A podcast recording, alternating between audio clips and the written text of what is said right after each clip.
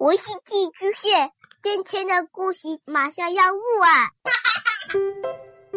孩子的世界充满了色彩和欢乐，用有温度的声音讲你爱听的故事。白羊叔叔和大明的晚安故事。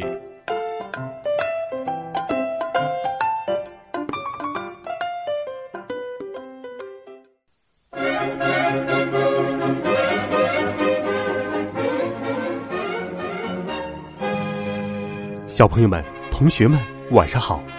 又到了白羊叔叔给你讲故事的时间了。今天，白羊叔叔继续给你讲好听的大盗贼系列故事，一起来听《大盗贼系列》第二部《奇幻水晶球》第二十三集。顺便说一句，您被捕了。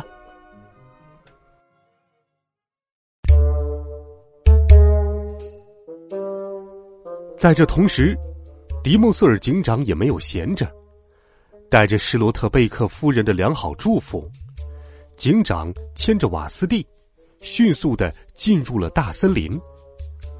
在老石头十字架附近，瓦斯蒂嗅到了大盗霍琛布鲁茨的踪迹。瓦斯蒂真是一条优秀的猎犬，他鼻子贴地，一个劲儿的往前跑。警长差点跟不上他的脚步。嗯，好样的，瓦斯蒂！他边跑边喘着气。你干的太出色了！等我们逮住了大盗贼，少不了给你香肠吃，很多的香肠。我我！瓦斯蒂叫道。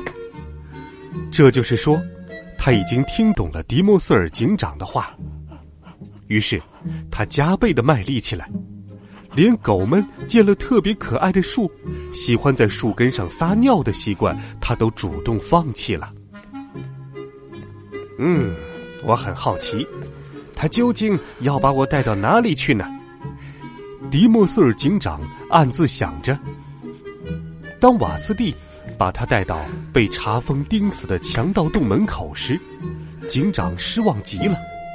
这事儿不对头啊！嗯。你肯定弄错了，瓦斯蒂。警长嘟囔着说：“我，我，我！”瓦斯蒂叫道：“他在说，他肯定没搞错。”不可能！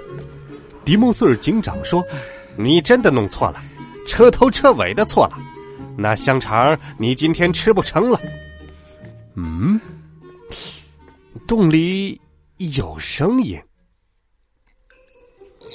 迪莫瑟尔警长用手挡在耳朵后面，全神贯注的听着。强盗洞里有人在吼叫，这回他听得很清楚，就是大盗贼霍琛布鲁茨。我的天！迪莫瑟尔警长想，这个洞已经依法查封了，这家伙怎么还在里面？这事情真令人不可思议。顾不得多想，他就猛力拉开洞口的木条，然后拔出佩刀，拉下头盔护住脑袋，上前一步，一脚踹开了门洞。哇哇哇！瓦斯蒂狂叫着，不等蒂莫斯尔警长阻拦，像箭一样射进了山洞。大盗霍琛布鲁茨立刻鬼哭狼嚎起来：“嗯嗯！”哎哎哎哎哎！快把这个畜生给我弄开！这是条鳄鱼呀！这家伙要把我推下去了。迪莫瑟尔警长知道是行使自己权责的时候了。瓦斯蒂，他喊道：“不能有违法行为，趴到我脚下来。”花琛布鲁茨，顺便说一句，您被捕了，别再跟我耍花招，乖乖的给我过来。唉，我过不来，警长先生。什么？您过不来？别逗人了，小子！迪莫瑟尔警长大步走进强盗洞，这才发现，原来霍琛布鲁茨被牢牢绑在扶手椅上。卡斯佩尔、塞布尔和奶奶站在一旁，齐声欢呼：“谢天谢地！哦，谢天谢地！”迪莫瑟尔警长，您来的正是时候。迪莫瑟尔警长惭愧的摆摆手：“哎，我又晚来了一步。”他叹息说：“火尘布鲁茨已经无法反抗，我只要把他带走就可以了。整个事件中，我发挥的作用太小了。”卡斯佩尔晃动了一下脚镣。您没看见我们被锁住了吗？火尘布鲁茨把钥匙放在他马甲的口袋里了，我们拿不出来。哦，迪穆瑟尔警长快乐的叫起来：“我们可以让可爱的瓦斯蒂施展一下本事了！”我我我！瓦斯蒂狂叫着朝大盗贼扑去。呃，别，呃，别这样！火尘布鲁茨哀求着。求你们把这条大鳄鱼牵走吧！你们怎么说我就怎么做，呃，一定乖乖的。接下来，松绑、取钥匙就轻而易举了。卡斯佩尔先帮奶奶松开脚镣，然后是赛博尔，然后是他自己。您看，您根本就没有来晚吗？奶奶对迪莫斯尔警长说。我们真得好好的谢谢您。嗯，别客气，迪莫瑟尔警长谦虚着，我只是尽我的职责而已。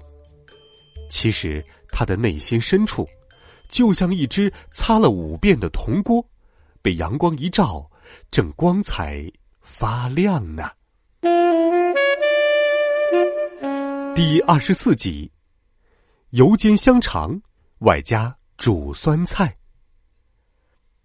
傍晚的时候，他们兴高采烈的回小镇了。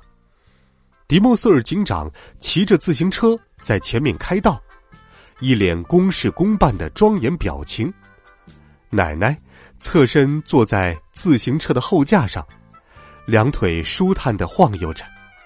他举起一只手，不断的向路边站着的人摇晃着，另一只手牵着绳子。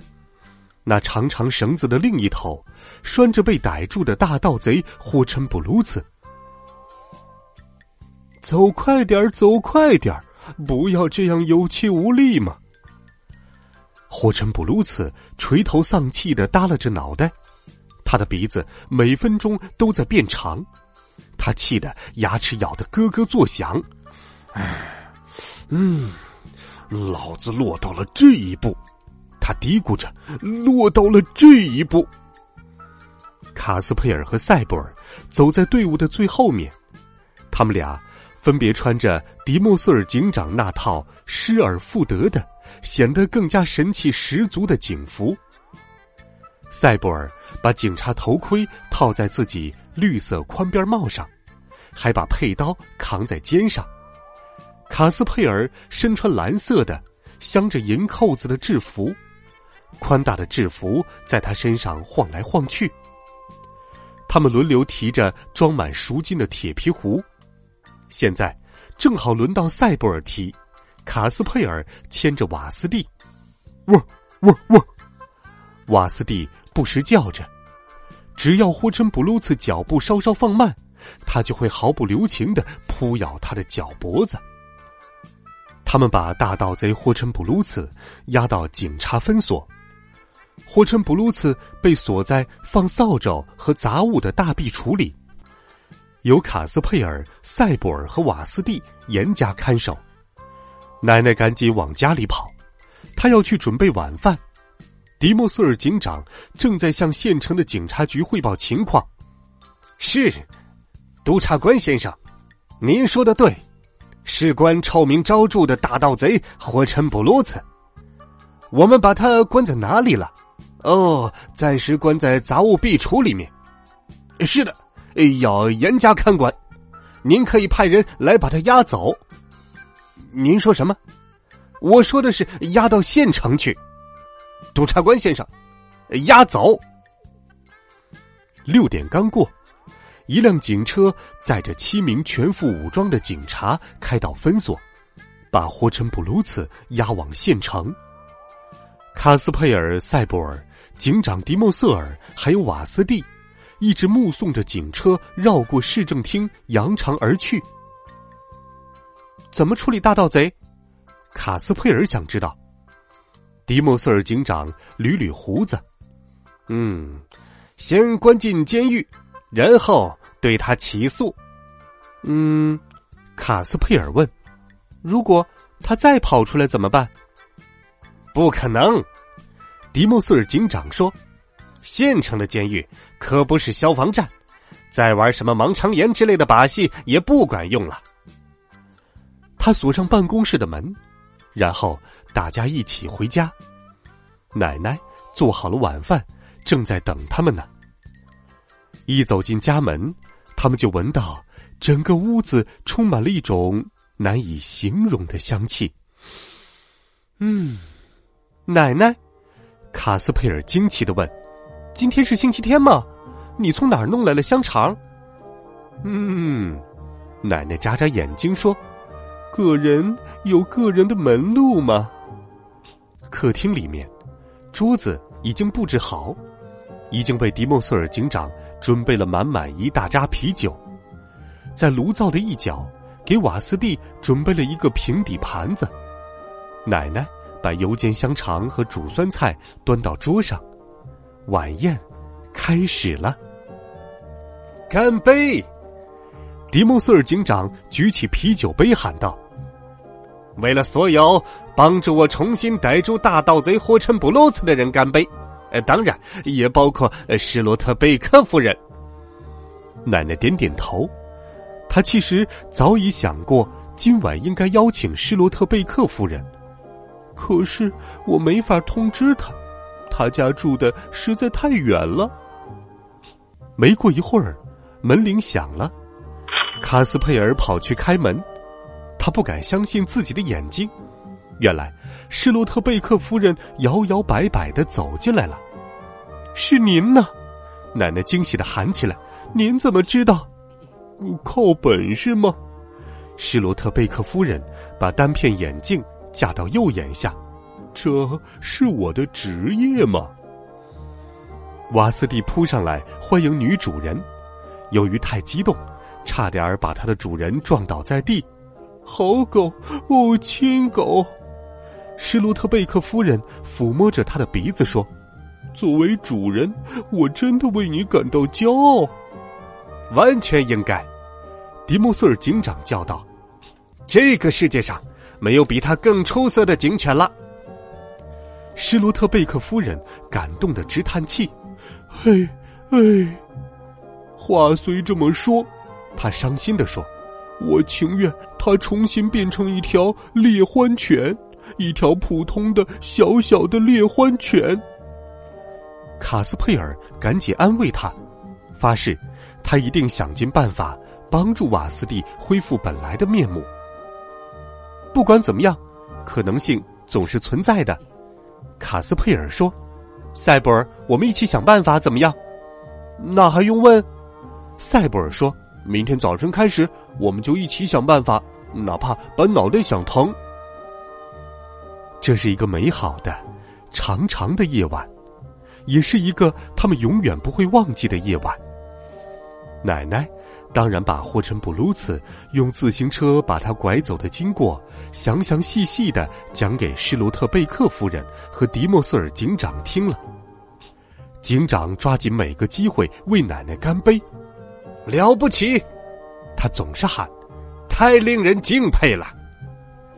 卡斯佩尔和塞博尔密切的关注着瓦斯蒂面前的盘子，保证里面有足够的香肠。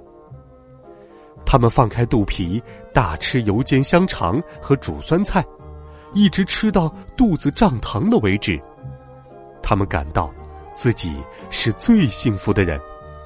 这种幸福，无论谁拿什么东西来换，哪怕是玩过山车的长期免费门票来换，都不换，不换。大盗贼第二部：奇幻水晶球。完。好了，孩子们，下周三同一时间，白杨叔叔继续为你讲《大盗贼》系列第三部，也是最后一部——危险的沼泽地。欢迎你给白杨叔叔留言，告诉我你最喜欢《大盗贼》当中的哪个人物。微信搜索“白杨叔叔讲故事”，点击关注，发送信息，每天都有好听的故事陪伴你。我们明天见，晚安，好梦。